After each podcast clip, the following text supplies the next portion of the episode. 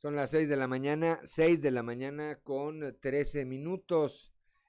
A don Joel Roberto Garza Padilla, de nueva cuenta, con pena y todo, si ya nos compartió su mensaje el día de hoy, le pediríamos nos lo reenviara, porque estamos teniendo algunos problemas aquí con nuestra transmisión en eh, la página de Facebook, región capital Coahuila, de tal manera que si nos lo envió, no nos, no nos aparece. Y si no nos lo ha enviado, bueno, lo esperamos con eh, mucho gusto, como siempre. Son las 6 de la mañana, 6 de la mañana con 13 minutos. Dos suicidios más se registraron ayer en la región sureste. Cristo Vanegas nos informa.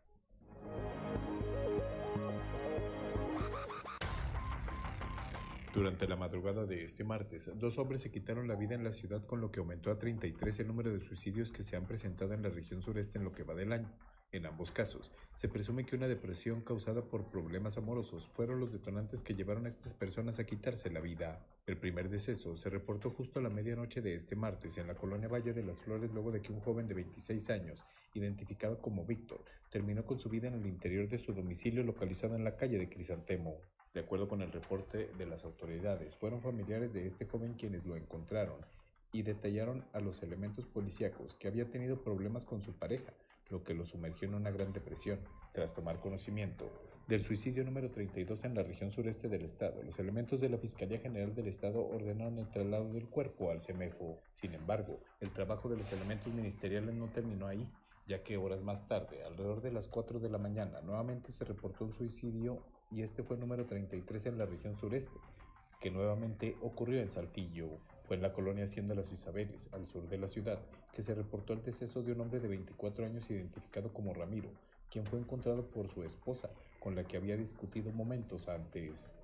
De acuerdo con los reportes policíacos, tras terminar la discusión con su esposa, Ramiro se encerró en una de las habitaciones y fue ahí en donde se quitó la vida. Así que ante la creciente ola de suicidios, psicólogos, terapeutas y psiquiatras recomiendan a la población en general tener un acercamiento con algún profesional de la salud para recibir atención y así prevenir situaciones en donde se considere el suicidio como una opción.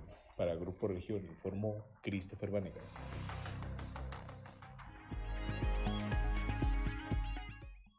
Son las 6 de la mañana, 6 de la mañana con 15 minutos. Ya tenemos aquí el mensaje de don Joel Roberto Garza Padilla, lo recuperamos aquí gracias a nuestros compañeros de redes sociales. Dice, sé feliz a tu manera porque la felicidad no es lo que dicen los demás, sino lo que a ti te hace feliz. Bueno, pues ahí está, más claro, más claro, ni el agua. 6 de la mañana, 6 de la mañana con 15 minutos allá en la región carbonífera se registró un suicidio. También en Musquis un joven padre de familia se quitó la vida. Moisés Santiago tiene esta historia. Durante la noche de este lunes, un joven padre de familia se quitó la vida al interior de su vivienda ubicada en la calle Colegio Militar con Justo Sierra, en el municipio de Musquis. Los hechos fueron reportados a la Guardia de Seguridad Pública Municipal después de las 9 de la noche con 30 minutos. Hasta el lugar llegaron efectivos policíacos del municipio y de la Agencia de Investigación Criminal, quienes identificaron al hoyo oxiso como Martín Mejía Flores de 27 años de edad. Según la versión de sus familiares, el hoyo oxiso durante la tarde-noche de lunes recibe una orden de embargo por una deuda contraída y posteriormente ya durante la noche ingresó al baño en donde se quitó la vida. Los familiares se percataron del lamentable suceso y dieron parte a los paramédicos de la Benemérita Cruz Roja de Musquis, quienes ya nada pudieron hacer para salvarlo, puesto que ya no contaba con signos vitales. Desde la región carbonífera para Grupo Región Informa, Moisés Santiago.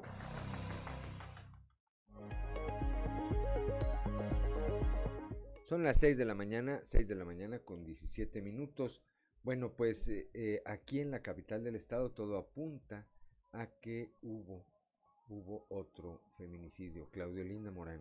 Así es, apenas el día de ayer la unidad de búsqueda de personas desaparecidas emitió una alerta de búsqueda por Ana Iselda Viviana Rodríguez Chávez, una mujer de 54 años, ah, eh, que bueno salió de su domicilio a un banco, fue lo que ocurrió a bordo de su automóvil, un Fiat con placas FFY 130-A de aquí de Coahuila y no, no fue localizada, no había regresado a su hogar.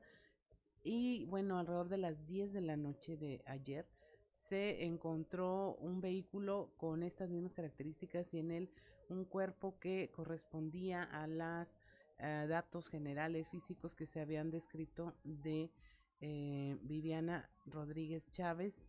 Finalmente, pues se está haciendo la confirmación de que sí corresponde a eh, esta persona y se está esperando que haya más información al respecto.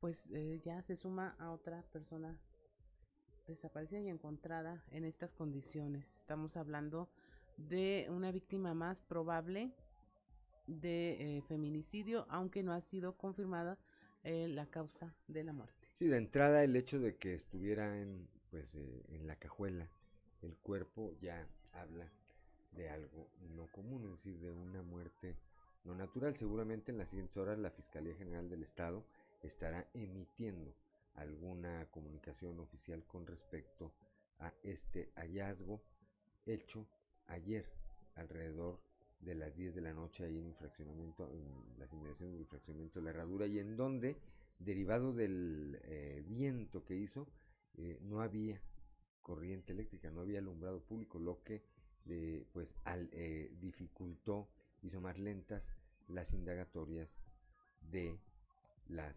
autoridades. 6 de la mañana, 6 de la mañana con 19 minutos. Allá también en la región carbonífera, un, eh, una menor y su madre resultaron lesionadas en un accidente que ocurrió en Sabinas. Una menor y su madre recibieron atención prehospitalaria por parte de paramédicos de bomberos de Sabinas, luego de participar en un choque el automóvil donde viajaban. El llamado fue durante la noche de este lunes, luego de que se registró un percance entre una camioneta pickup marca Dodge Ram en color gris que impactó un sedán antiguo donde viajaba la familia.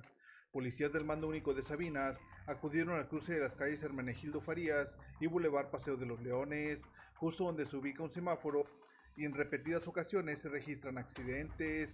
Para tomar conocimiento de esta colisión entre un auto Dodge y una Dodge Ram reciente modelo, paramédicos de bomberos atendieron el llamado de automovilistas luego de que se informó de la presencia de al menos dos lesionados. Finalmente ambos conductores llegaron a un acuerdo luego de que el propietario de la pickup se ofreció a pagar los gastos que se habían generado por los daños del accidente. Desde la región carbonífera para Grupo Región Informa, Moisés Santiago. Son las 6 de la mañana, 6 de la mañana con 20 minutos, que no se le haga tarde. Estamos aquí, estamos aquí en Fuerte.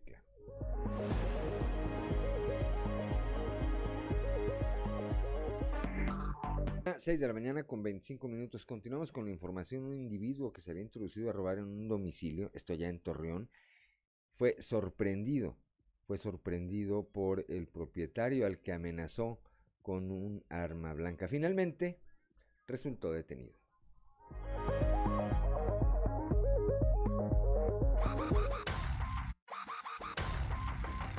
Un sujeto que se había introducido a robar a un domicilio y que al ser sorprendido amenazó con arma blanca al propietario del mismo, resultó detenido por agentes de la Policía Municipal de Torreón.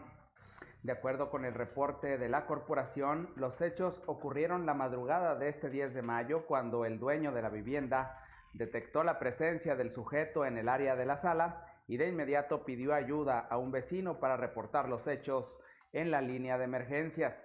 Al verificar de nueva cuenta, el afectado pudo apreciar que el individuo se había colado hacia el patio e intentaba huir hacia la azotea, momento en el que también amenazó con arma blanca al dueño de la casa. Acto seguido, el afectado optó por dejar encerrado en el patio al ladrón y al llegar los agentes procedieron con su detención y puesta a disposición del Ministerio Público. Derivado de los hechos, se recuperó una estufa pequeña de gas y se aseguró un cuchillo de 30 centímetros de largo con mango de madera. Para Grupo Región informó Víctor Barrón. Son las 6 de la mañana, 6 de la mañana con 27 minutos, Claudio Linda Morán. Encuentran el cuerpo de un migrante cubano que intentó cruzar el río Bravo para buscar el sueño americano. Norma Ramírez nos reporta. Elementos de la Agencia de Investigación Criminal llegaron para tomar conocimiento y ordenar el levantamiento del cadáver para ser trasladado al CEMEFO y se le practique la necropsia de ley. Asimismo, continuar con los procedimientos necesarios para la identificación. El cuerpo es de un joven de entre 25 a 30 años de edad y muy posiblemente se trate de Juan Miguel Matamoros, originario de Cuba, desaparecido hace algunos días en la frontera de Eagle Pass con Piedras Negras cuando éste intentó cruzar el río Bravo hacia los Estados Unidos. El cuerpo número 25, localizado en el río Bravo de Piedras Negras, es contabilizado así este hallazgo. Para Grupo Región, Norma Ramírez.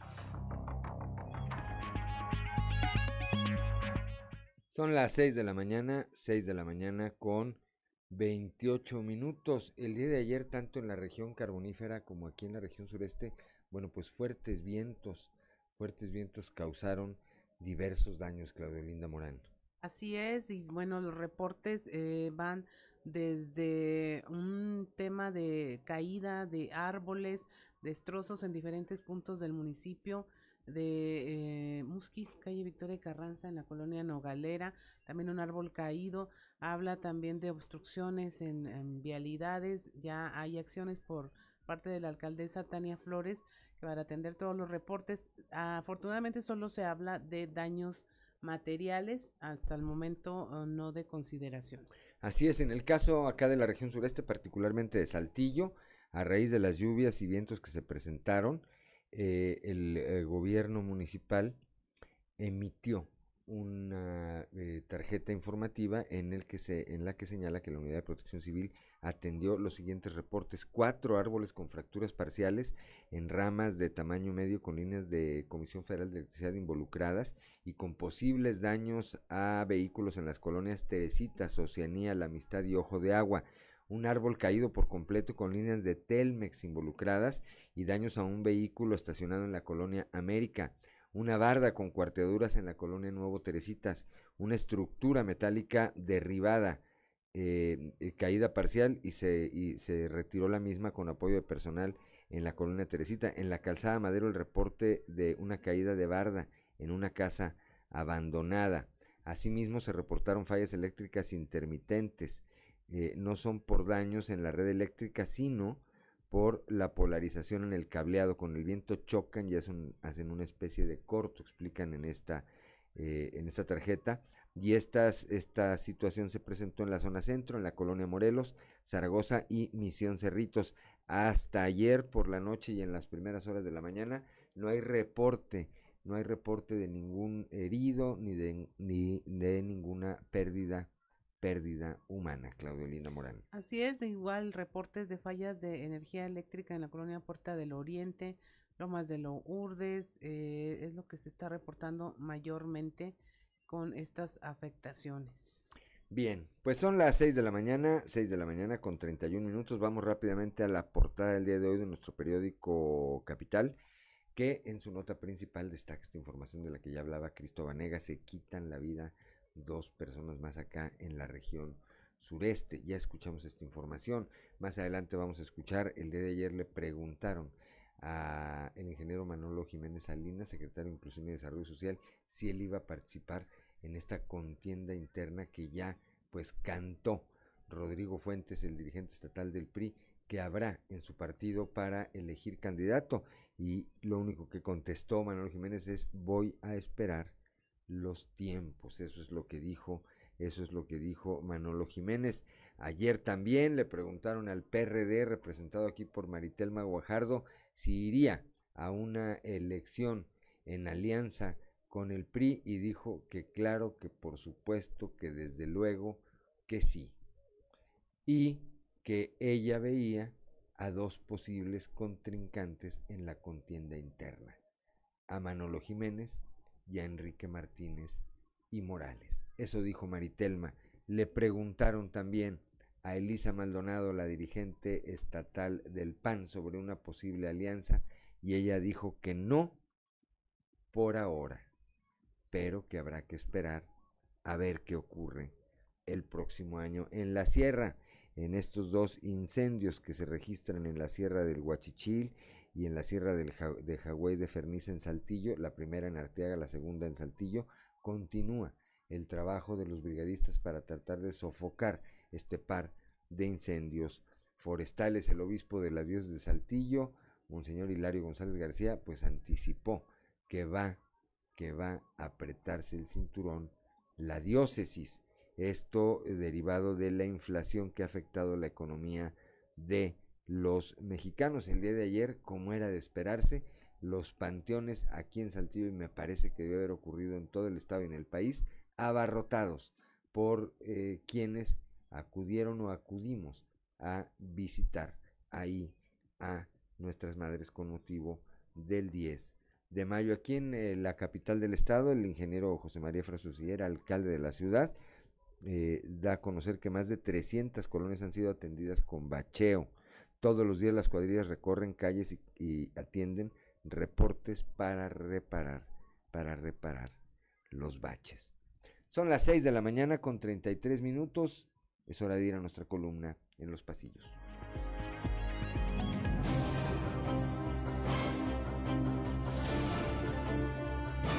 Y en el cartón de hoy, reflexión, que nos muestra el delegado del gobierno federal en Coahuila, Reyes Flores Hurtado, diciendo, yo no sé por qué mis compañeros de Morena me hacen guerra sucia, si me la hago yo solito.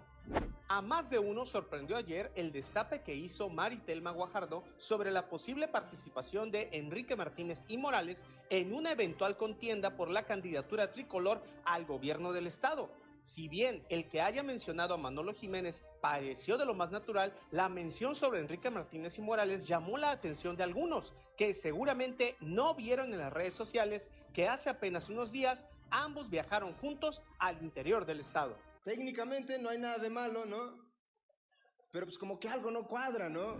En momentos que hasta sus propios compañeros del partido lo consideran con las horas contadas como delegado del gobierno federal, quien se sigue dando gusto con nombramientos en la Secretaría de Bienestar es Reyes Flores, que ayer entregó cargo de subdelegado regional sureste a Carlos González. ¿Qué jugada fue esa? Después de los festejos del Día de la Madre con Julián Álvarez y otros renombrados artistas, ahora siguen los maestros. El gobierno del estado va a reconocer a los docentes que tienen 30, 40 y 50 años de trayectoria. Y el primer evento será este miércoles en Monclova para festejar a los maestros de la región centro, carbonífera y norte. En Saltillo será el jueves donde se darán cita maestros de la sección 5 y 38 y el viernes concluyen en Torreón con la sección 38 y 35. Esto se va a poner bueno. Este martes se realizó el abanderamiento de la delegación de la Universidad Autónoma de Coahuila, integrada por 134 atletas que participarán en la Universidad Nacional 2022. En este evento estuvieron presentes el secretario de Inclusión y Desarrollo Social, Manolo Jiménez, el rector de la UADC, Salvador Hernández, y el alcalde de Saltillo, José María Fraustro Siller. Quítate el sombrero en señal de respeto. Son las 6 de la mañana, 6 de la mañana con 36 minutos. Eh, aprovecho para comentarle a don Joel Roberto Garza Padilla que sí nos llegó el mensaje. Eh, sabemos que tiene también usted problemas con el internet, pero sí, sí nos llegó. Ya leímos la frase ya eh, eh, correspondiente al día de hoy y le apreciamos, por supuesto, eh, su colaboración y la atención que tiene para que ésta llegue hasta acá y de aquí a todo el auditorio de Fuerte y Claro. 6 de la mañana con 36 minutos y ahora sí, Claudio Linda Morán, un resumen de la información nacional.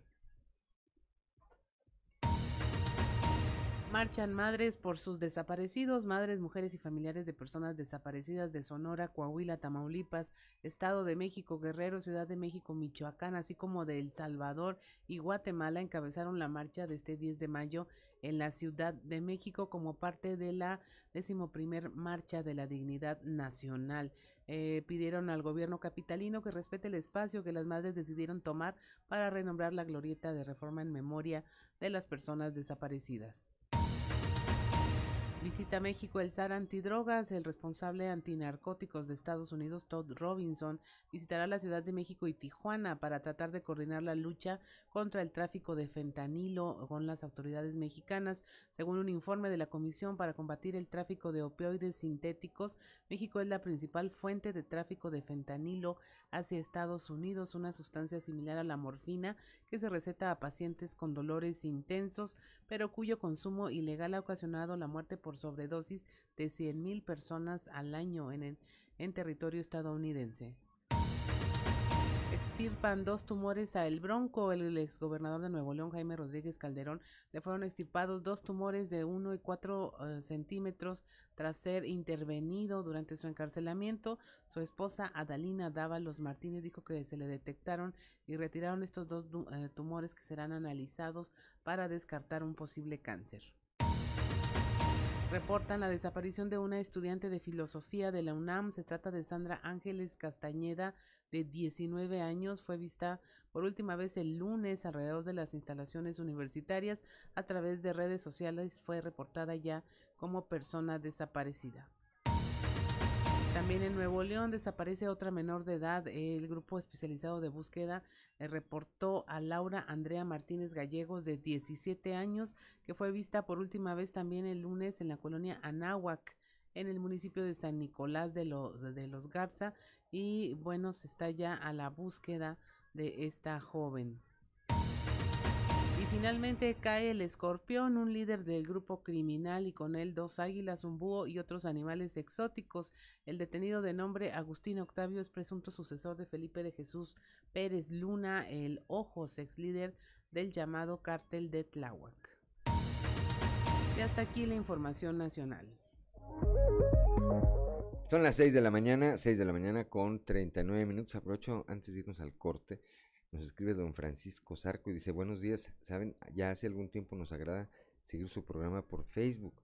Dice, hoy por ausencia y falta de internet nos hemos perdido los primeros 24 minutos. Dice, qué lástima, lo tendremos que escuchar diferido más tarde. Al menos la secuencia de la primera parte. Una agradable y amena conducción, Claudio Linda Morán y Juan de León. Pues muchas gracias, de verdad, don Francisco Zarco, se lo, se lo aprecio con todo, con todo el corazón y bueno, pues aquí estamos, aquí estamos, para ustedes y por ustedes. Son las 6 de la mañana, 6 de la mañana con 39 minutos. Hace unos eh, momentos, bueno, 6 de la mañana ya con 40 minutos rápidamente, eh, porque me parece importante, hace unos momentos nuestra compañera eh, periodista, Paulette Delgado, difunde una información en donde señala sin mayores detalles, dice, la familia de Celeste me informa que ya fue localizada.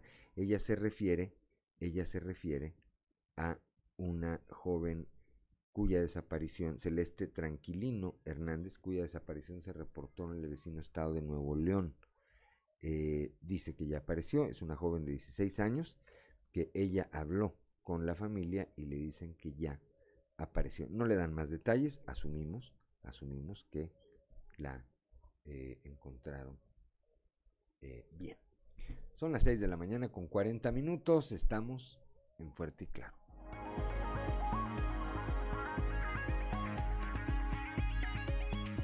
buscas ayuda a través de la radio pues escuchó a Magneto con la puerta del colegio este éxito de los noventas y eh, la agrupación conformada desde 1987 Continuando con la información, eh, tenemos a nuestra compañera Leslie Delgado, quien habló con la delegada especial en Durango del Partido de la Revolución Democrática, Maritelma Guajardo, al respecto de la posible alianza partidista entre PRI, PAN y PRD. Eh, la información con nuestra compañera Leslie Delgado. Buen día, informando desde la ciudad de Saltillo, la delegada especial en Durango del Partido de Revolución Democrática, Maritelma Guajardo consideró que la posible alianza partidista entre el PRI, PAN y PRD sería beneficioso para los próximos comicios. Además, se atrevió a destapar como posibles candidatos a Manolo Jiménez y Enrique Martínez Morales para representar esta posible coalición. A continuación, escucharemos la información.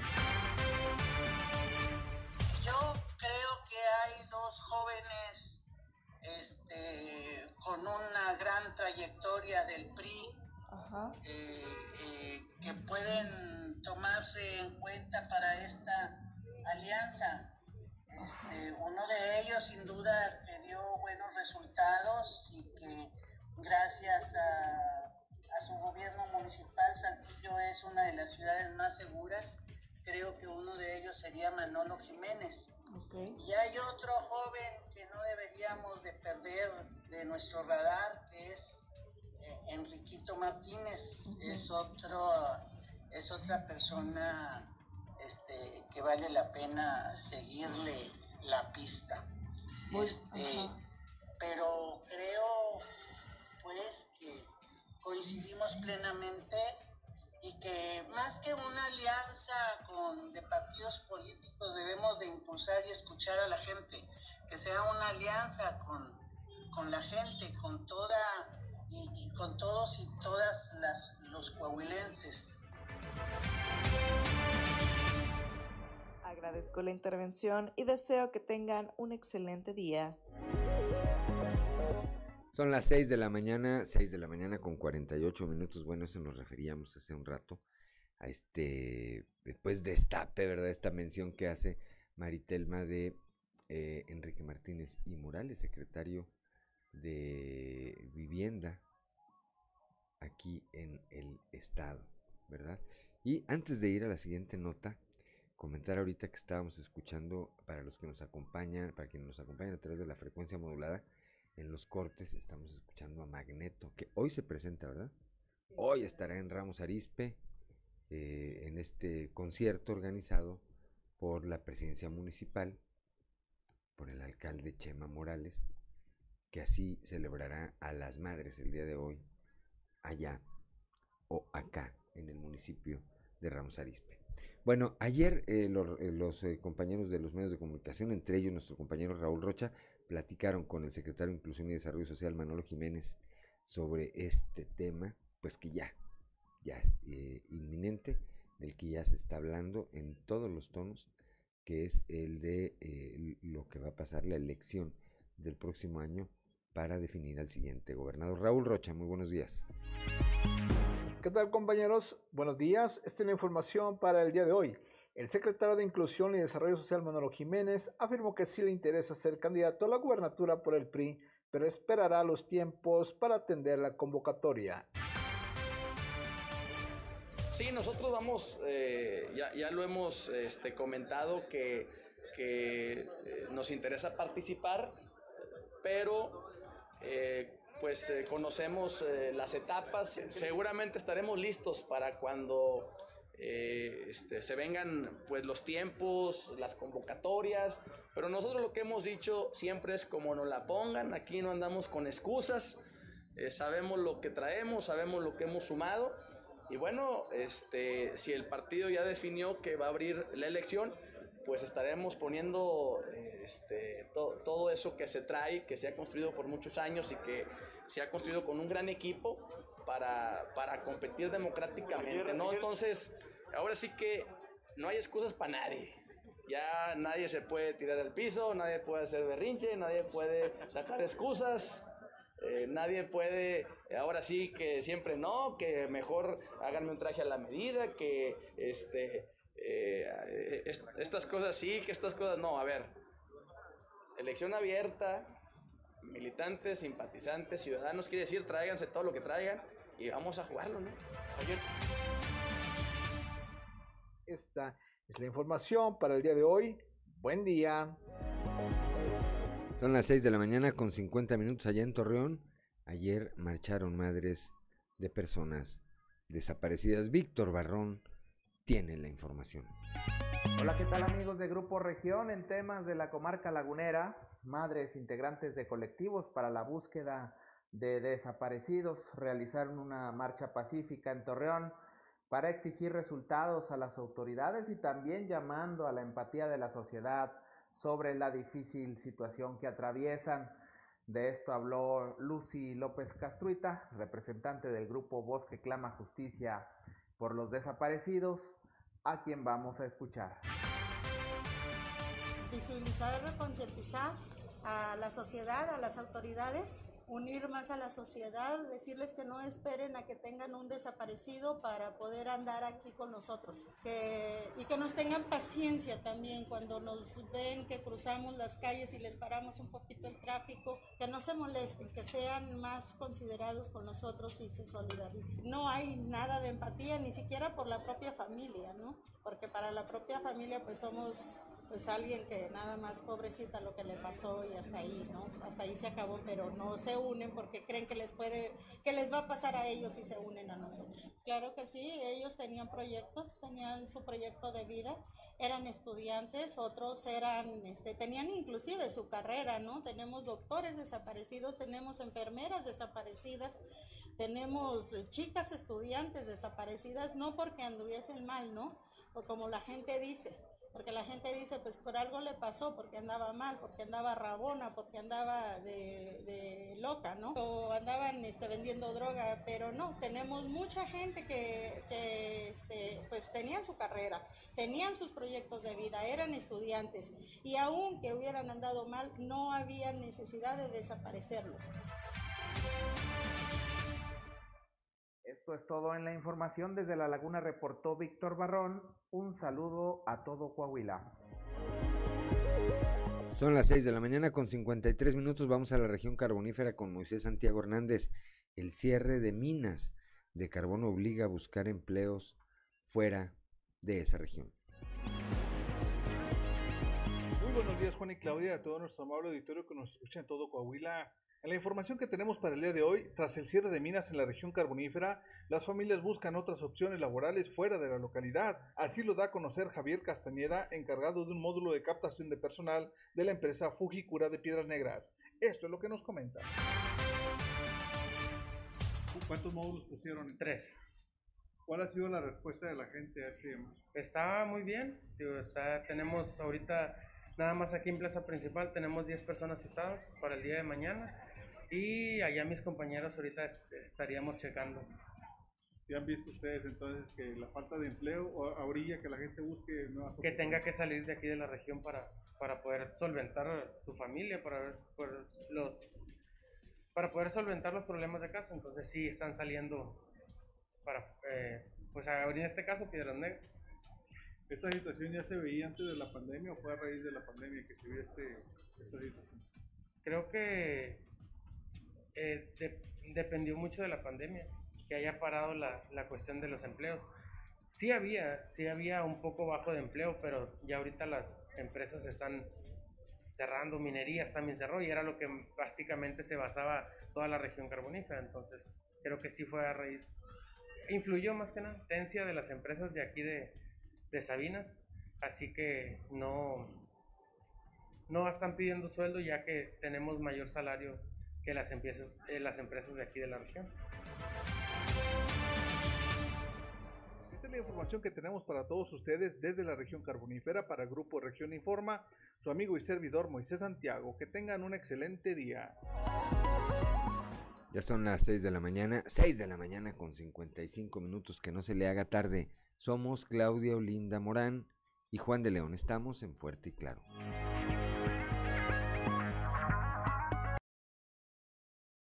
Esto es del álbum Tu Libertad de 1994. Este, pues si los quiere ir a ver, están lo que queda de los Magneto en Ramos Arispe. Se retiraron en el 96, será, y ya eh, regresaron y pues con una gira muy exitosa que no ha parado. Pero bueno, ahí está la información. Van a estar totalmente gratis en Ramos Arispe el día de hoy a las 8 de la noche en la explanada de la plaza principal. Y es momento pues de irnos, si quieres saber qué ocurrió un día como hoy, a las efemérides con Ricardo Guzmán.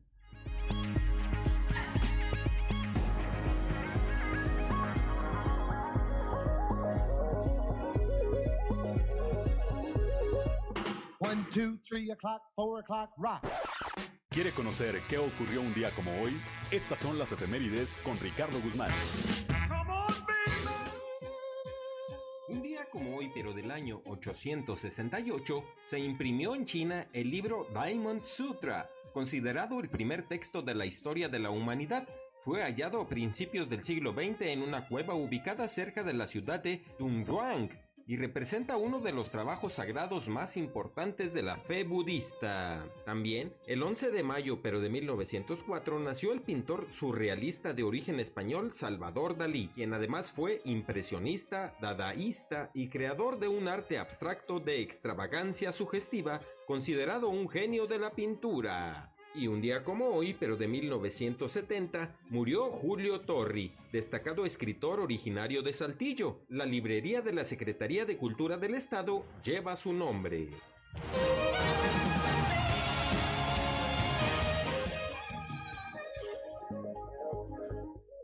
7 de la mañana con dos minutos continuamos con la información. Este martes, el Día de las Madres en el Panteón de Santiago lució abarrotado por la población que acudió a visitar a sus familiares. En el caso de la señora Benita Torres, como cada año fue a pasar un rato con su abuela, madre e hija. La historia aquí se la contamos.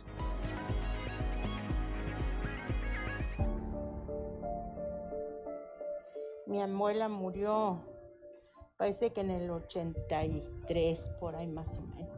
Y mi hija tiene seis años.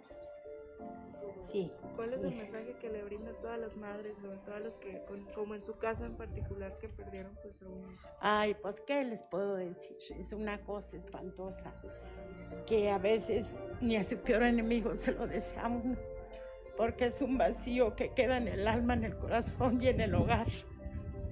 Y pues para uno de madre no hay, consuelo de nada, pueden pasar años y años, ya que el hueco está en el alma, en el corazón.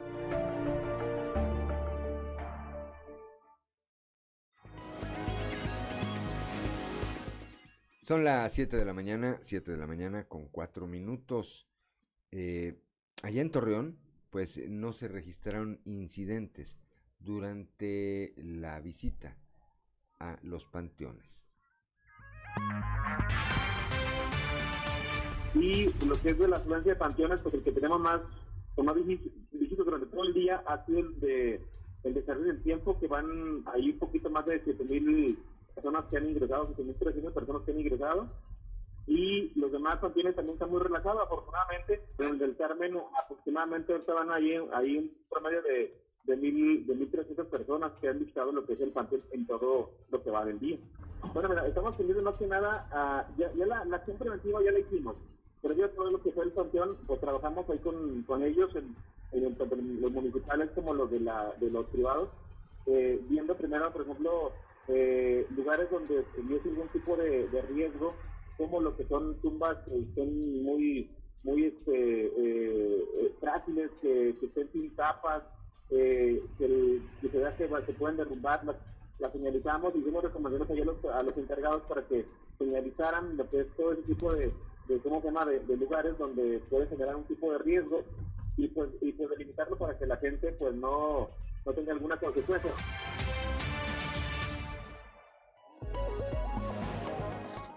Escuchamos, eh, son las 7 de la mañana, 7 de la mañana con 5 minutos, escuchamos a Jorge Luis Juárez Llanas, quien es director de protección civil allá en Torreón. Claudia Olinda Morán. Floristas del estado de Hidalgo ven mermada las ventas en comparación con otros años. Esto en la región carbonífera. Eduardo Vargas, vendedor de flores, dijo que los altos costos repercutieron en las ventas. Eduardo Vargas, ¿desde dónde viene? Desde el estado de Hidalgo. ¿Qué tal se ha visto lo que es la, venta de, la flor? Pues en este día la gente acude, ¿no? Eh, pues sí, la verdad sí vimos un poquito más de movimiento con respecto a ayer, que pues, me imagino igual por el calor, no, no, no, no salía la gente. Y pues ya ahorita desde temprano sí está, sí estamos viendo un poquito de movimiento de la gente, claro que pues con otros años anteriores pues sí, sí, sí se nota la diferencia, sí. ¿Y cómo andamos en los precios? ¿Cómo sí les afectó por ahí? Pues es que, es que sí ha habido un incremento de, en todo, en todo, entonces pues lamentablemente igual tuvimos que subir nuestros precios, pero bueno, pues al parecer, bueno, queremos pensar que la gente pues que entiende, ¿no? Nuestra situación y pues la situación de todos ahorita, ¿no? Así es, ¿desde cuánto oscilan los precios más o menos?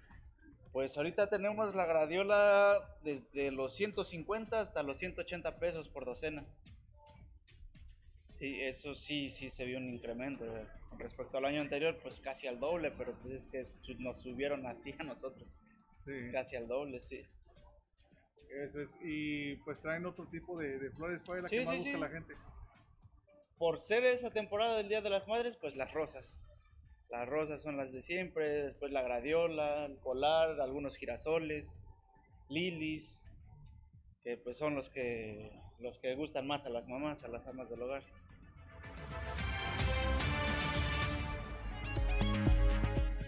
Son las 7 de la mañana, 7 de la mañana con 7 minutos. Bueno, el día de ayer se presentó Julián Álvarez allá en Torreón. La Plaza Mayor, la Plaza Mayor lució abarrotada.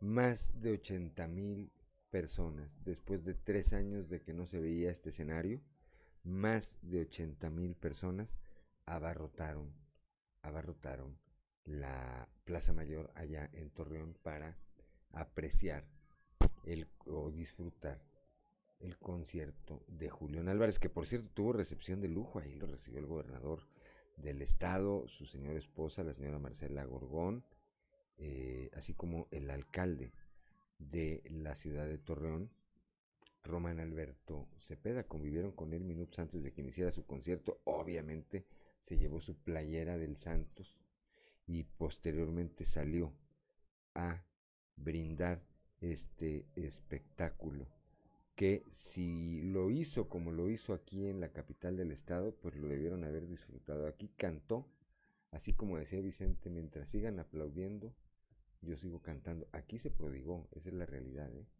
Esa es la realidad. Yo creo que haber cantado cerca de cuatro horas, sin Yo creo que como cantante también extrañaban eso, ¿no? El calorcito, el público, el, el volver a sentir la ovación, el cantar al unísono El artista vive del aplauso, Sí. dicen, ¿verdad?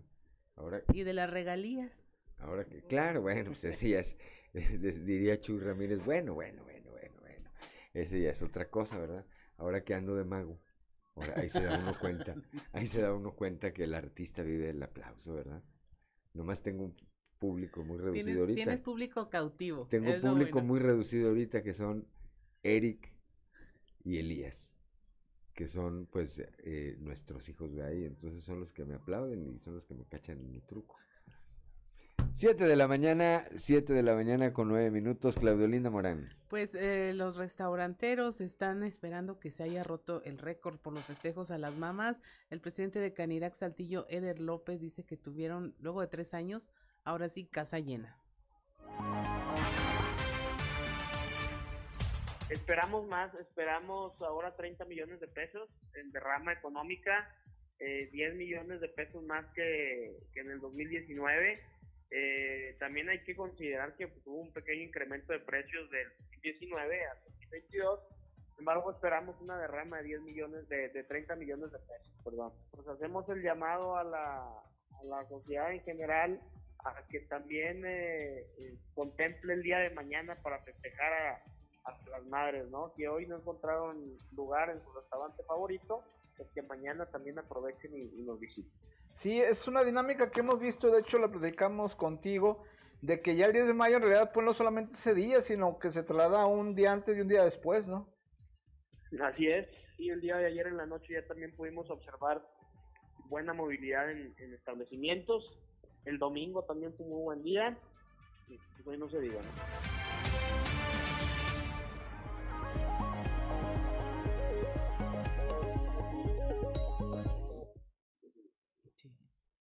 Son las 7 de la mañana con 11 minutos. Continuamos con la información. También gran afluencia se registró en los restaurantes allá en la laguna, logrando en la mayoría de los, eh, de los casos duplicar las ventas de un día normal, comentó Guillermo Martínez Ávila, presidente de Canirac.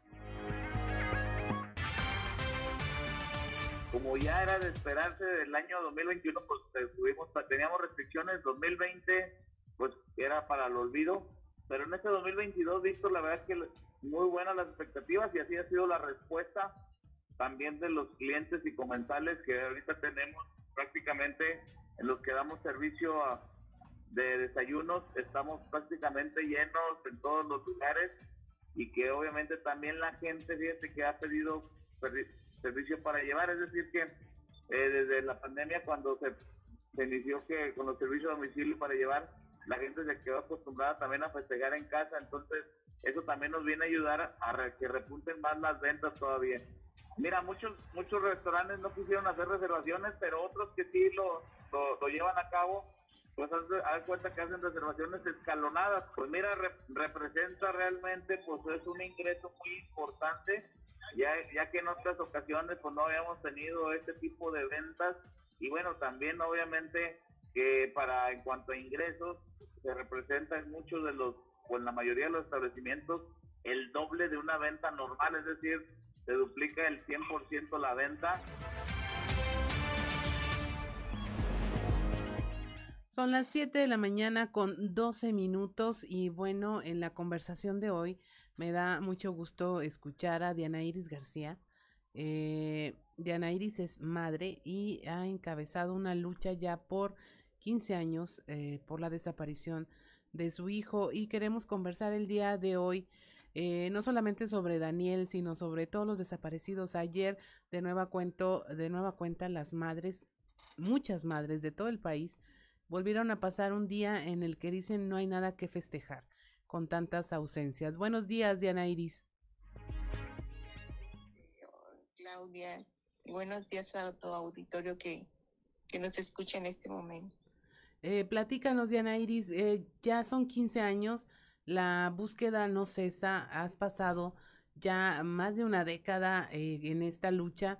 Eh, ves cambios, eh, vemos a veces cosas que nos desalientan a todos, vemos un gobierno federal omiso, vemos que las manifestaciones en la Ciudad de México continúan y, caen en el vacío muchas veces, vemos que ni siquiera este tema del antimonumento funciona, no, no hay esa sensibilidad por parte de las autoridades para pues apoyarlas y que no pierdan la esperanza y que se continúe con la búsqueda, con identificaciones, con todas las acciones que se tienen que hacer para dar esta paz a las eh, víctimas de la desaparición forzada. Sí, como tú bien mencionas, este, hasta el día de hoy esta lucha ha sido incansable. Eh, no aún no tenemos resultados, como también lo mencionas. Sin embargo, este, pues las madres seguimos luchando, ¿no? Luchando porque nuestros hijos se lo merecen, por la memoria de ellos, porque no pueden pasar a la, a la historia como un número más. Y por eso seguimos esta lucha con mucha dignidad, exigiendo para que no se repita, pero parece que, como bien también mencionas, eh, no hemos sido escuchadas. Sin embargo, también la sociedad la invitamos a que se solidarice porque así como nosotros empezamos, como en mi caso hace 15 años, este, no quisiéramos que otras madres se murieran. Sin embargo, el día de ayer, aquí, ¿ande? No, no, sí, te escuchamos. Te escuchamos. Eh, aquí en la marcha en la Ciudad de México, sí. fue muy triste ver siempre caras nuevas muchas familias nuevas. Entonces eso da mucha tristeza porque significa que nos vamos acumulando, tanto las que ya tenemos más de una década, como los nuevos casos que, que se llevaron a cabo. Y eso es muy triste porque si no se ha atendido plenamente en el ámbito de verdad y justicia a las que tenemos ya más de una década, a las que tienen 40 años como nuestra Rosario Ibarra que, que se fue sin saber de su hijo Jesús. Así nosotros, ¿no? Pero no nos dejaremos de gritar, de callar nuestra voz, porque el corazón no está completo y porque nuestros hijos los queremos de regreso a casa. Así es, Diana Iris. Yo te quería preguntar, ¿ves tú algún cambio en el tema de la desaparición forzada? Eh, tenemos, por ejemplo, casos donde que luego, bueno, ya son feminicidios, como en el caso de todas estas jóvenes y adolescentes mujeres que desaparecen y son encontradas por las autoridades, pero pareciera que de repente nos olvidamos que hay una deuda histórica de estas desapariciones forzadas de hace más de una década y nos quedamos con, con las actuales como un fenómeno vivo reciente que igual de importante, igual de doloroso, eh, donde al menos tienen un cierre. ¿Ves tú algún cambio? Porque yo lo que veo como logro es que las autoridades ya al menos no dejan pasar tanto tiempo para empezar a buscar. Bueno, ese es el resultado de la lucha de, de nosotros, ¿no? No quiero decir mía, sino de madres que, que están luchando hace más, desde que empezó la fallada guerra contra el crimen organizado de Felipe Calderón. Eh, ese trabajo que hemos hecho incansablemente, eh, por fin creemos que da un pasito hacia adelante. Como bien dices, se, ha, se han hecho legislaciones en el tema y esto, pues el pasito sería que ya no, como bien dices, ya no hay que esperar las 72 horas para empezar una búsqueda exhaustiva. Eh, por una parte nos da mucha tristeza saber que ahora se incrementó, como bien dices, la desaparición de, de mujeres muy jóvenes, como pasó en Chihuahua hace muchos años. Lo que pasa que desafortunadamente nuestro pueblo no tiene memoria, sino que hasta que te toca, empiezas a ver los problemas sociales de los cuales padecemos a lo largo y ancho de la, del país y de la historia, ¿no? Entonces hay que tener un poco de memoria para recordar que hay hechos que no debimos haber tolerado y que tenemos que seguir luchando y exigiendo un, un cambio en las instituciones de procuración de justicia. Así es, Diana, y sí es cierto, se nos olvida, se nos olvida que una desaparición empieza con unas horas de no saber de tus seres queridos, unas horas donde dices tú, bueno, ya, ya pasó el tiempo, donde acostumbraba a reportarse, ya pasó el tiempo donde esperaba una llamada, así empiezan todas. La diferencia es que antes, pues les decían, no, se fue porque quiso, no, se fue porque andaba con el novio, se fue con la novia, no, señora, ya de estar en los Estados Unidos y ya tiene otra otra pareja. Esas eran las respuestas que las autoridades daban. Sí, y aún así las siguen dando, lamentablemente. Mira, esto eh, pareciera ser que, que no se acaba de, de, eliminar, ¿no? Que ahora están, este, vemos que están normalizando el número de, de jovencitas que desaparecen y que realmente son, son motivo de la violencia que, que hay eh, en el país, porque como recordarás también en este país no se, no se lleva a juicio a los responsables, ni siquiera a los servidores públicos por omisión o por colusión. Hasta que no haya castigo a los responsables, no se verá un cambio real. ¿no? Diana, buenos días, le saluda Juan de León. Yo le haría una última pregunta, Diana.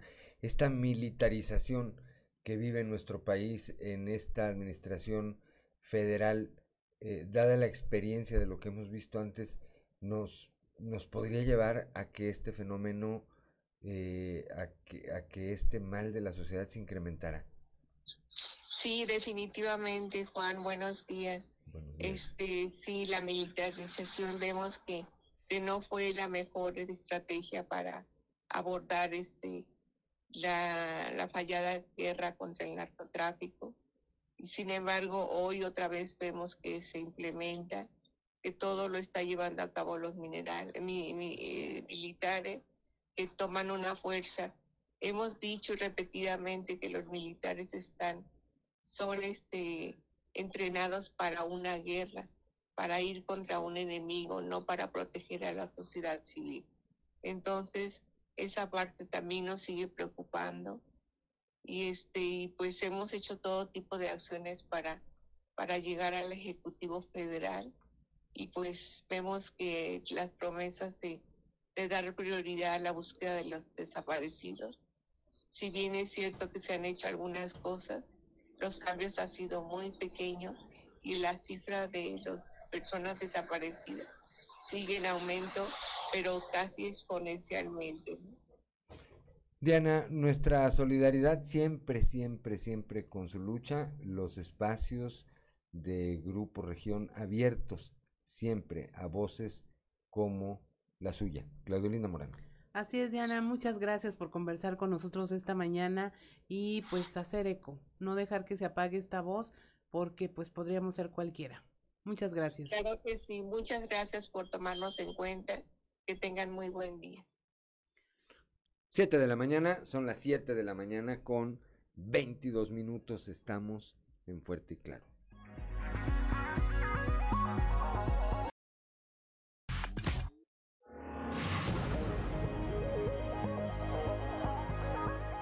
Son las 7 de la mañana, 7 de la mañana con 25 minutos desde la capital del acero, como todos los días, nuestro compañero Antonio Zamora, que espero que no venga en el plan del profesor de la escuela porque, porque no hice la tarea, Toño. Por lo menos hoy no, pero mañana sí, prometido. Así que hablemos, de, como les decía en la primaria, vamos a hablar de otras cosas, maestro.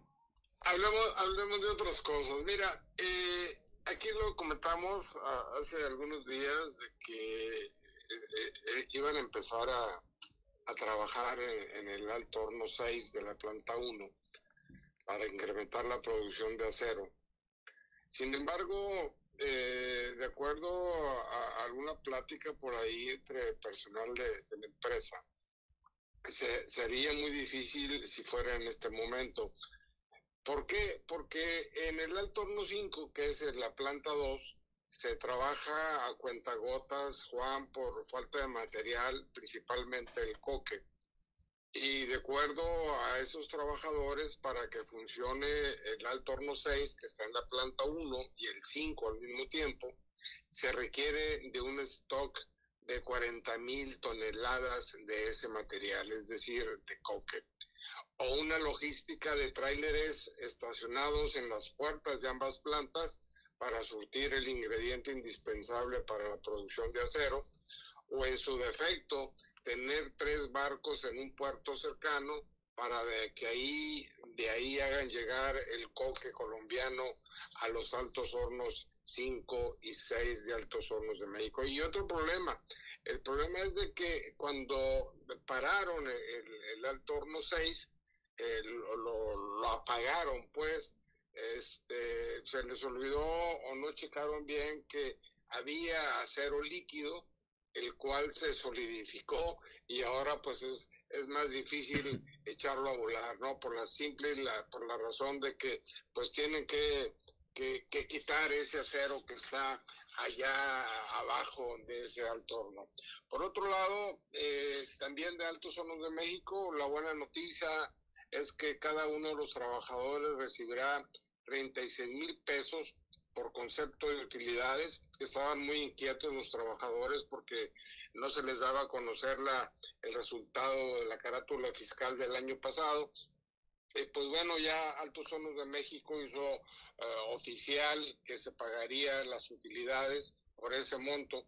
Y también eh, existe la posibilidad de que este sábado los trabajadores de la planta 2 de AMSA eh, reciban el famoso fondo de pro huelga y pues va a haber mucho circulante en, en Monclova y en, y en, la región. Esto pues aquí hace que no es buena noticia, cansa, algunos están este pues les faltaba la lana porque ¿por qué? Pues, pues le apostaron al Canelo, ya ves, el Canelo perdió y luego el festejo del Día de las Madres, pues otro problema, pero parece que ya se van a a, pues a recibir el dinero que tanto les hacía falta a los trabajadores de AMSA, mi Juan. Oye, sí, que va a haber una derrama récord por esta entrega de utilidades. Se habla allá en la región centro y dicen también, Toño, que eh, misteriosamente, o no tan misteriosamente, se incrementó el número de trabajadores que llegan con lonche ahora sí a trabajar, porque ahora sí ya, ya vieron la carátula también las señoras, ¿verdad? Y entonces. Sí, sí, sí, no. Fíjate que en Monclova, eh, la única empresa que da a conocer el monto de las utilidades y cuánto va a recibir cada trabajador es Altos Hornos de México. ¿Para qué, Juan? Precisamente para que las señoras, eh, las esposas, se percaten, se den cuenta y estén pendientes de que sus maridos van a recibir esa cantidad. Y que entreguen todo, ¿verdad? sí, de lo contrario, se, los chavos, la raza se gasta la lana y, y, en la casa no lleva nada, ¿no? E, esa es la, porque en ninguna empresa del mundo te van a conocer públicamente cuánto generan de utilidades. Uh -huh. Bueno, en Altos Hornos de México sí. Pues es una ventaja, a final de cuentas, más allá del del vacilón, Toño, a mí me parece que, dados los tiempos, pues eh, sí sirve eh, de- en, en el ámbito social el que pues la señora sepa realmente cuánto va a recibir su familia, porque no es el solo trabajador, lo, quienes trabajamos, quienes salimos todo día a trabajar, nos debemos a quién, Toño, pues nos debemos a, la familia, ¿verdad? Y lo bueno es que se reactiva la economía también, Juan, pues, la gente va a andar gastando y eso es bueno, ¿no? Claro. Las mamás que no recibieron su, su 10 de mayo, pues bueno, van a recibir sus 36 mil pesos del marido. No, pero además ahí, ahí te cobran todas las que debes, el 10 de mayo, y el 11 de mayo, y el 12 de mayo, todas las que debas. los, todos los 10 de mayo del año pasado. Aniversario de bodas y aniversario de novios y bodas de lámina y de plata y de todo lo que quieras. Muy bien, Toño, pues ojalá que sea para bien, para todas las familias que tengan este ingreso, pues que eh, una felicitación, por supuesto, y eh, ojalá, por supuesto, que lo utilicen de la manera en que mejor, en que mejor lo consideren. Nada más llegan cada año y no todo el tiempo, así que vienen buenos tiempos allá para la región centro, Toño. Así es, Juan. Gracias, Toño. Seguiremos en comunicación. Muy buenos días. Buenos días, hasta mañana. Gracias. Son las 7 de la mañana. 7 de la mañana con 31 minutos. Fíjate, yo no, la verdad es que no me había percatado, Claudelina Morán, auditorio, de esta observación que dice Toño Zamora. Que eh, seguramente habrá algunas otras, no lo sé, pero me parece una buena práctica de Altos Hornos de México en términos de lo que representa ese ingreso para la familia. Podría ser una mala práctica en términos de quienes pues están viendo de dónde agarran lo que no es suyo y pues es información que a final de cuentas sirve para algún vivales, ¿verdad? Que llegue y trate de sorprender a alguien porque sabe que tiene o que va a recibir o que acaba de recibir eh, una suma importante de dinero. Así es, pues cuidar. Es que mm, también los trabajadores no son niños, pero sí hay como estrategias, ¿no? Para cuidar estos recursos que luego ingresan de golpe y así se van si no hay una buena administración. Ahí empieza uno a sacar los dichos cuando quiere uno justificarse un gasto pues desmedido, va a decir, no, bueno, Sí. entonces ¿para qué trabajo? Y vida nomás hay Un una. gustito, ¿no? Un Lo que gusto, dice, ¿quién me lo quita? Bueno, bueno. Pero bueno, de eso hablaremos después. Ya está en la línea telefónica como todos los martes, pero ahora también en miércoles, que le aprecio mucho a Osiris García eh, nos haya tomado esta comunicación, pues para seguir platicando de lo que ya está en el ambiente, de lo que ya está en el ánimo, por lo menos en este momento, de la clase política del Estado y que son todos estos movimientos. Eh, Osiris, yo entraría eh, directamente con una pregunta. Bueno, entonces, ¿qué va a pasar con el licenciado Eduardo Olmos? ¿Va o no va a la dirigencia estatal del PRI, Osiris? Fíjate vos que justo ayer este, habíamos platicado de esto, estamos platicando de esto. Eh, no sé, vos, eh, te, te mentiría. Eh, como dice el presidente, yo tengo algunos datos, pero me recomendaron este, no hacer declaración alguna al respecto. Ajá. Entonces, como dijo el presidente, vos no voy a caer en provocaciones. Te vas a reservar tu opinión.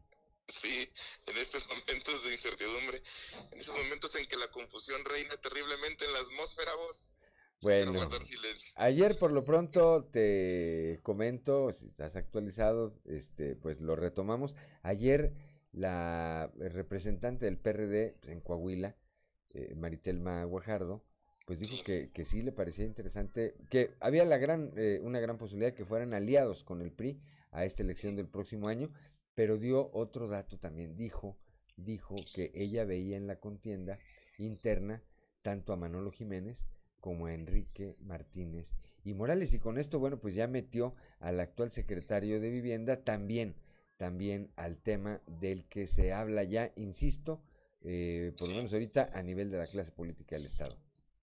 Sí, se, se, se ve también pues que aparezca entonces Enrique Martínez Morales en esta contienda interna que, se abre, se democratiza y fue uno de los reclamos que, que estuvo haciendo también eh, eh, eh, diputado Jerico que se siguieran los lineamientos de lo que es pues un, partido socialdemócrata que, que eso implica pues que se abran eh, las elecciones y que sean en consultas abiertas.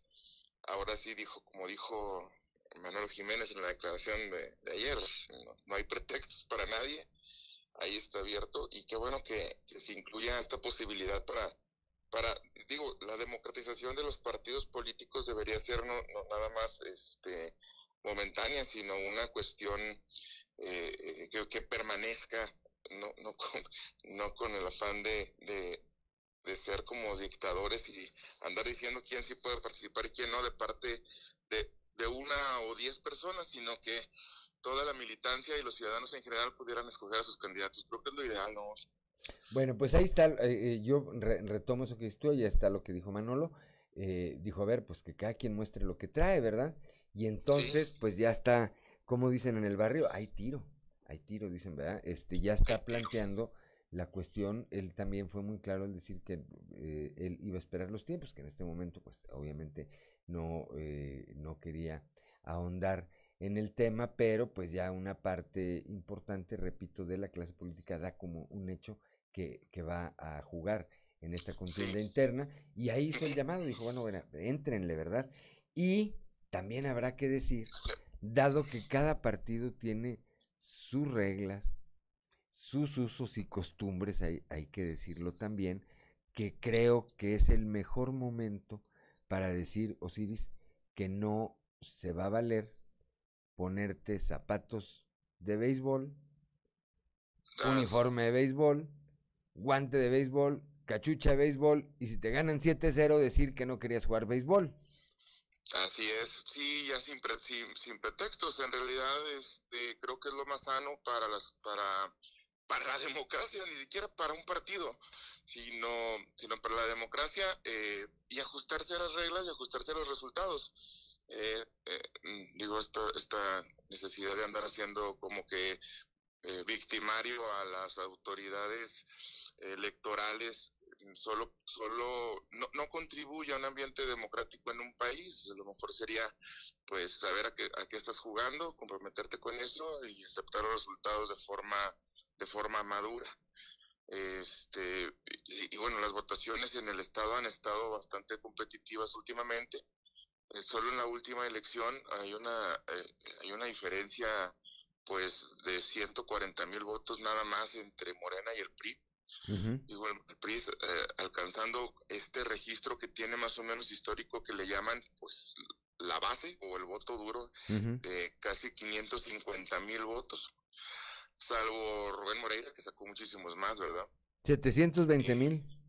Sí, sí, ¿eso lo dices también presumiéndolo vos? No, no, me acordé. 300, 200 mil votos más. Me acordé. Pero después de eso, que fue histórico, pues se ha mantenido más o menos en este registro de votación y, y, Morena eh, había echado campanas al vuelo en este último ejercicio democrático, por decirlo de alguna manera, que fue la revocación, porque eh, traían una votación total ya al final de 335 mil votos cuando en la elección anterior habían sacado 400. Entonces, sí está bajando el porcentaje de votación de Morena y, y por ahí eh, hay algunos que aseguran que entonces lo que se hace necesario es una alianza con el PAN al futuro por parte del PRI que se ha dado en prácticamente todo el país.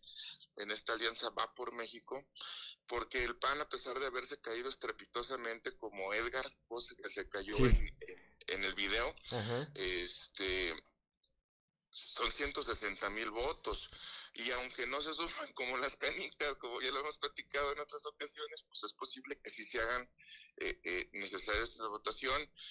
Nada más que los panistas parece que no se quieren vender tan baratos, ¿verdad? Ahí, mira, a eso me refería yo ayer. Tenemos un minuto, nos vamos a volar otro minuto. ayer a eso me refería yo. A ver, ¿con quién ¿con quién podría ser la alianza el PRI de Coahuila? ¿Con el PAN de Marco Cortés o con el PAN de Memo Anaya? Creo que si lo hace con el de Marco Cortés, pues pueden llegar a un buen arreglo. Pero si lo hacen con el de Memo Anaya, va a decir Memo Anaya, pues que quiere todo, ¿verdad? Claro. A su costumbre. Porque no te sale, en realidad es una alianza que no te sale con, con, Memo Anaya porque no tienes, ¿qué le repartes para los 10 mil votos que va a sacar? Sí, ese es, ese es el tema, ese es el tema. Ayer por lo pronto Elisa Maldonado, la dirigente estatal del Partido Acción no, Nacional. que no es Gerardo Aguado. No, es Elisa Maldonado, él es el secretario general. ¿eh? Ah, pues yo, como en todos lados veo a Gerardo Aguado. la Es, pobre Lisa es que leí mal, dice Osiris. Este, Bueno, ella dijo que por lo pronto no tienen contemplada una alianza, pero pues que habrá que ver más adelante. Y eso pues suena precisamente a eso, decir, a ver, pues ahora sí que vamos sentándonos a platicar y vamos viendo qué me ofreces, ¿no? Es que suena fracaso a cabo. Y de hecho, en todas las encuestas, en todo el país, eh, la, la Alianza Va por México está abajo. En Hidalgo, en Oaxaca, en Quintana Roo, en Tamaulipas, en todos están abajo.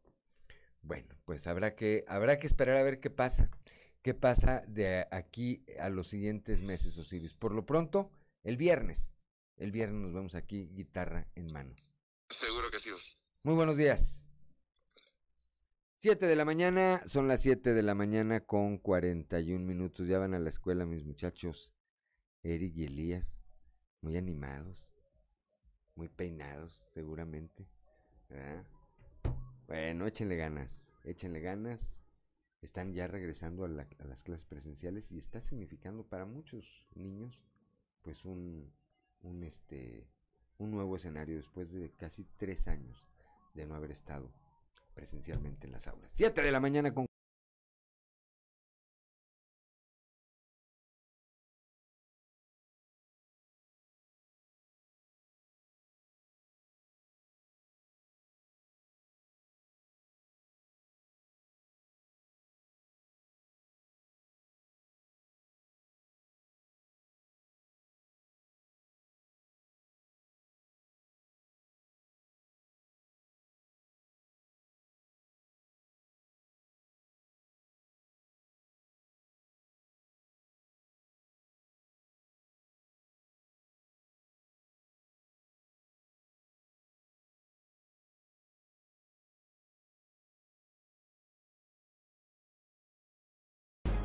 Son las 7 de la mañana con 46 minutos. Prepárense. al- A, partir de qué horas es el concierto acá en Ramos Arizpe? De las 8 de la noche. A partir de las 8 de la noche, Magneto, ahí en la plaza principal de eh, Ramos Arizpe, ahí frente a la presidencia municipal. ¿Ya? Saquen el gel para que vean peinados así con Magneto y los tenis y todo. Ahí va a andar el alcalde Chema Morales, Las seguramente. que de seguro van a andar son nuestras excompañeras de generación. Ponles nombre. Nidia.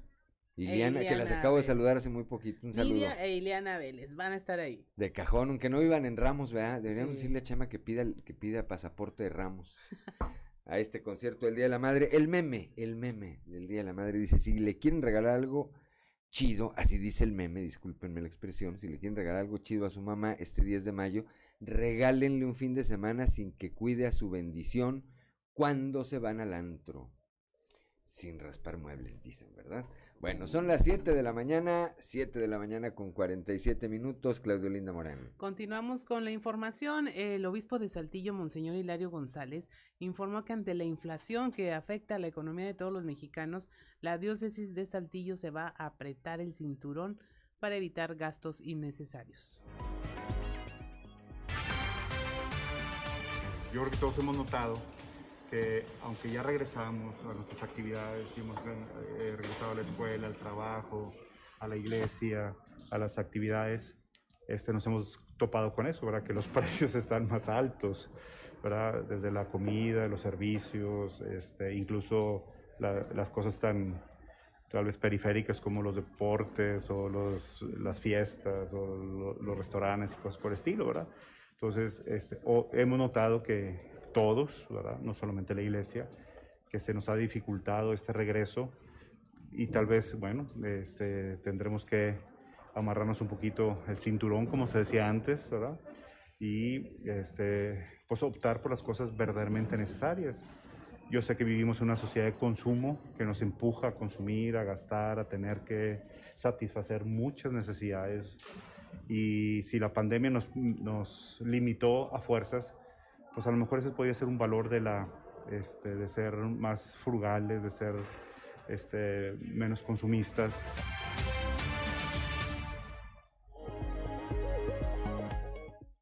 Son las 7 de la mañana, 7 de la mañana con 49 minutos. El gobernador Miguel Riquelme manifestó que en Coahuila se ofrecen salarios de 13 mil pesos mensuales en promedio, lo que ubica a nuestra entidad entre los tres primeros lugares del país de acuerdo al Servicio Nacional del Empleo. En ese sentido, el mandatario estatal recordó que los consejos de vinculación universidad-empresa que operan en las regiones carboníferas, centro, norte y sureste, pugnan por la mejora salarial en las diferentes ferias del empleo que se desarrollan en el Estado.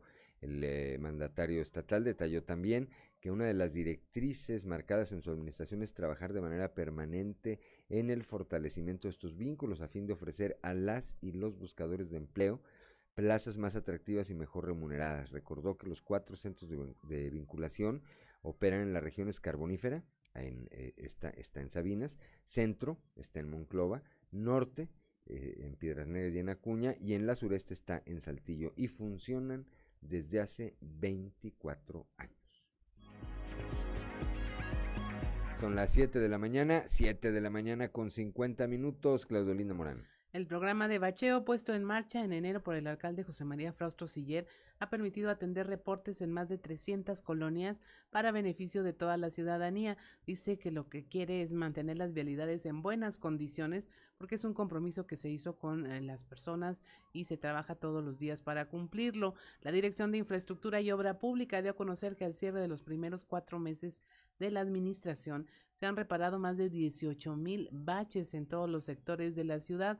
Eh, las cuadrillas del gobierno municipal han reparado en 337 colonias en la carpeta asfáltica correspondientes a reportes ciudadanos y otros más localizados durante los recorridos. Son las 7 de la mañana, 7 de la mañana con 51 minutos. Vamos con Noé Santoyo al mundo de los deportes.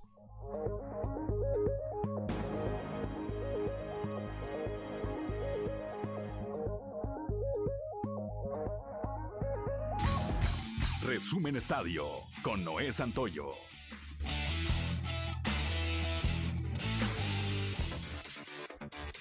Santos Laguna informó a través de un comunicado de prensa que tras las sesiones del comité deportivo se tomó la decisión de ratificar el proceso de Eduardo Fentanes como director técnico del primer equipo de cara al torneo Apertura 2022. Su cuerpo técnico estará integrado por los auxiliares Omar Tapia, Rafael Figueroa, Hugo Colase, el preparador físico Nicolás Maidana y el entrenador de porteros Manuel Corona. De igual manera, se dio a conocer la baja del jugador lagunero Ulises Rivas, una vez finalizado su contrato con la institución. Rivas debutó en el 2015 con los Guerreros y logró dos campeonatos en el Clausura 2015 y Clausura 2018. En siete años con Santos Laguna, el volante de 26 años disputó 106 partidos. En el comunicado se lee que fue el propio jugador quien decidió ya no renovar con la institución de los guerreros día de hoy se pone en marcha la liguilla del fútbol mexicano. A las 19 horas el Atlético de San Luis recibirá a los Tuzos del Pachuca. Dos horas más tarde Puebla se enfrentará a las Águilas del América. En actividad de la Liga Mexicana de Béisbol, los mariachis de Guadalajara sonaron sus acordes con rally de 6 en la quinta y de 5 en la sexta para romper cerrado duelo y ganar 17 carreras a 4 a Zaraperos en el arranque de la serie en Saltillo, sumando 6 cuadrangulares y ofensiva de 22 imparables para encaminarse a la victoria. Cuando parecía que los generales de Durango se quedarían con la victoria, los relevos fallaron y se les escapó la victoria. Con un racimo de 6 carreras en la sexta entrada, Algodoneros de la Unión Laguna venció 8 carreras por 5 a Generales en el primero de la serie. En otro enfrentamiento, Eric Leal lanzó pelota de 3 imparables con una base y 9 abanicados para llegar a 29 chocolates en la temporada y asumir el liderato de la liga. Además, Leo Reginato a la ofensiva se fue de 4-3 con 5 producidas para que Rieleros de Aguascalientes consiguiera su primera blanqueada de la temporada al vencer 14 carreras por 0 a los aceleros de Monclova en el parque Alberto Romo Chávez de la ciudad hidrocálida.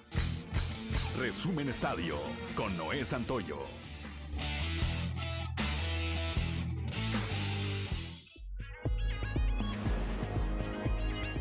Ya son las 7 de la mañana, 7 de la mañana con 54 minutos, pues nos vamos esta mañana de miércoles, de miércoles 11 eh, de mayo. Gracias de verdad por el favor de su atención. Lo esperamos el día de mañana a partir de las 6 y hasta las 8 de la mañana aquí en Fuerte y claro, este, este espacio informativo de Grupo Región bajo la dirección general de David Aguillón Rosales. Yo soy Juan de León y le deseo que tenga usted el mejor de los días.